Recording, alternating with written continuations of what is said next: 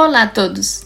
En el Café con Espiritismo de hoy, Gustavo Silveira nos hará el comentario de un pasaje que está en Mateo capítulo 7, versículos de 7 a 11, donde Jesús dice, Pedí y se os dará, busca y hallaréis, llama y se os abrirá, porque todo el que pide recibe, el que busca halla, y al que llama se le abrirá. ¿Qué hombre hay entre vosotros que al hijo que le pide pan le dará una piedra? ¿O al que le pide pescado le dará una serpiente? Pues si vosotros, siendo malos, sabéis dar cosas buenas a vuestros hijos, cuanto más vuestro Padre que está en los cielos dará cosas buenas a los que le piden. Este discurso de Jesús nos ayuda a comprender el significado de pedir y se os dará. Cuando Él trae el ejemplo del hijo que pide pan o pescado y luego dice que el Padre que está en los cielos dará cosas buenas a quienes se lo pidan, Jesús está dejando claro qué tipo de cosas podemos pedir. El pedir y se os dará no se refiere a superficialidades, ni siquiera a nuestros vicios. No se trata de recibir cosas que harán más mal que bien. Aquí Jesús habla de nuestras necesidades, lo que realmente necesitamos y lo que es bueno. Pero como lo que pedimos es bueno, Jesús garantiza que lo recibiremos. Y así, estos días he pensado mucho en cuanto creemos realmente que obtendremos algo cuando lo pedimos.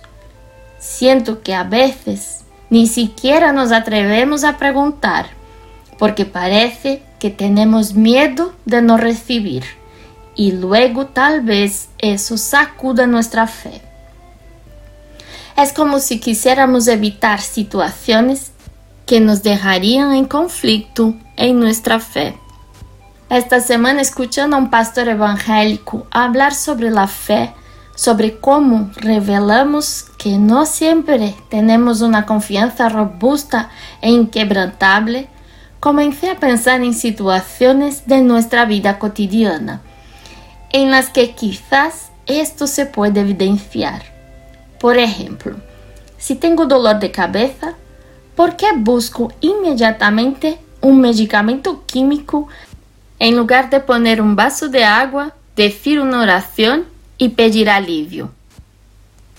No se trata de no buscar el medicamento, pero la pregunta aquí es, ¿por qué no recibir la oración primero?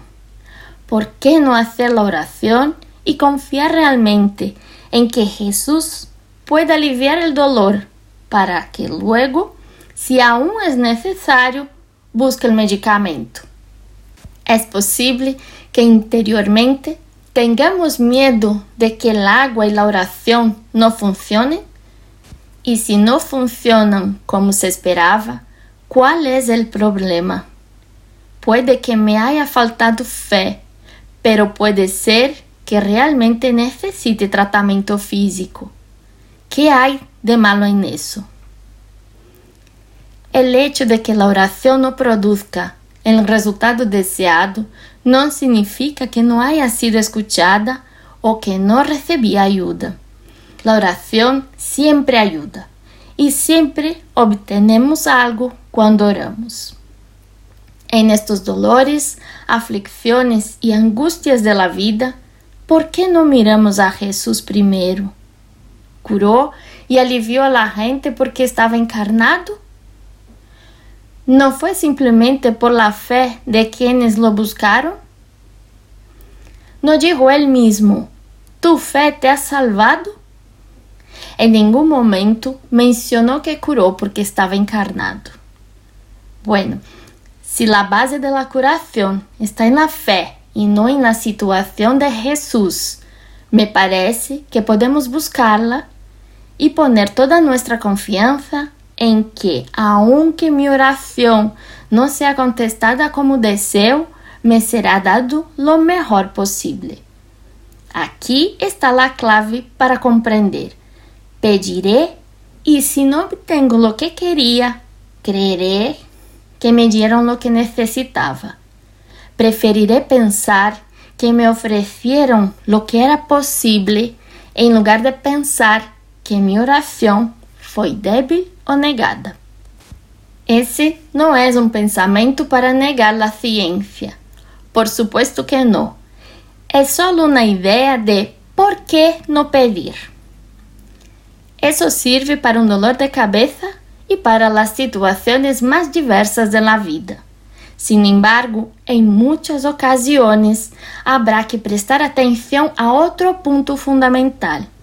Jesus, ao dizer pedí y se os dará, no mencionó que recibiremos de inmediato. Lo que garantizó es que obtendremos lo que es bueno, pero no dijo que sería en el momento exacto del pedido. Y esto tiene una razón muy simple. No siempre estoy preparado para obtener lo que pido. En ese sentido, concederme inmediatamente lo que quiero sería la forma más sencilla de destruirme. Por lo tanto, lo que Dios hará cuando le pidamos algo bueno que aún no podamos soportar es simplemente capacitarnos para recibirlo. En este caso, no será un no, sino un ahora no, primero debes estar preparado. Y voy a creer que incluso si tarda uno, tres, cinco años, una encarnación, dos, tres, no importa. Prefiero confiar en que Dios ha escuchado mi súplica y si eso es realmente bueno, sé que me lo concederá lo antes posible. Mientras tanto, voy a tratar de comprender las situaciones que me suceden, de aprovecharlas al máximo para poder prepararme para el sí de Dios. Trabajemos por tanto en nuestra fe.